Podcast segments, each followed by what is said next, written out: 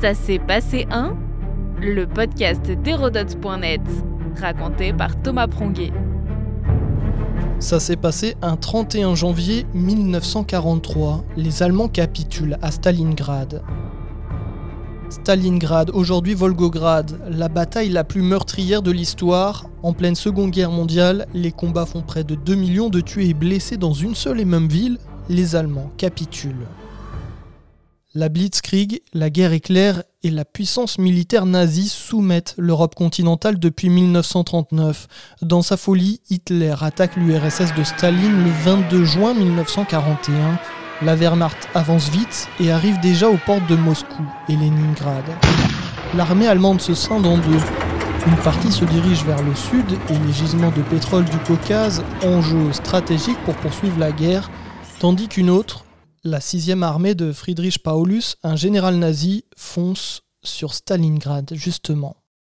Cette métropole industrielle, située sur la Volga, est baptisée au nom du dictateur soviétique, après s'être appelée Tsaritsyn, et le Führer veut à tout prix s'en emparer, symbole idéologique et politique. Stalingrad s'étend sur 40 km. La ville est conquise rue par rue durant l'automne 1942, et ce, au prix d'immenses sacrifices dans les deux camps. La Wehrmacht est sur le point de réussir malgré les pertes. Arrivé l'hiver, le chef d'état-major soviétique, le général Zhukov, devine que les Allemands se sont avancés bien trop loin de leur base. Il regroupe ses forces et déclenche une puissante contre-offensive.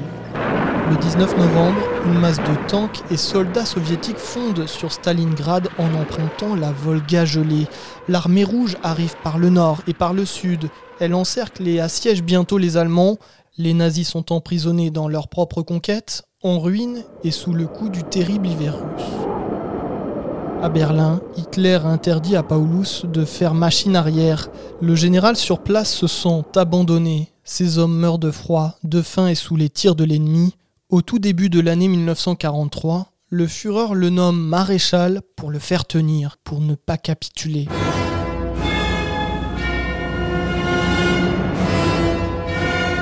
Paulus, vaincu, n'a aucune échappatoire. Le 31 janvier, il finit par se rendre avec 90 000 de ses soldats, ou plutôt devrait-on dire des rescapés, des survivants du siège de Stalingrad dans le secteur sud. Le 2 février, c'est au tour du secteur nord de cesser toute résistance. La Wehrmacht a perdu 400 000 hommes.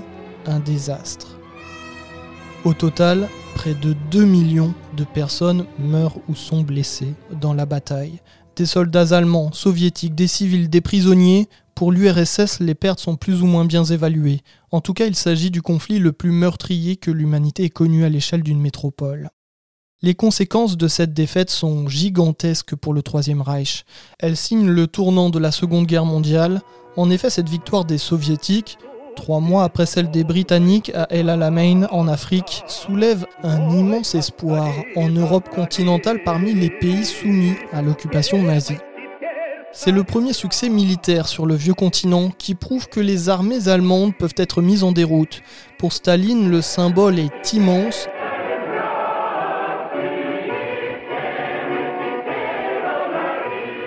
d'ailleurs des champs militaires très importants lors des grandes guerres pour glorifier la patrie et les héros sont consacrés à la bataille, ainsi que de nombreux films, et même une symphonie, la symphonie numéro 2 de Kachaturian.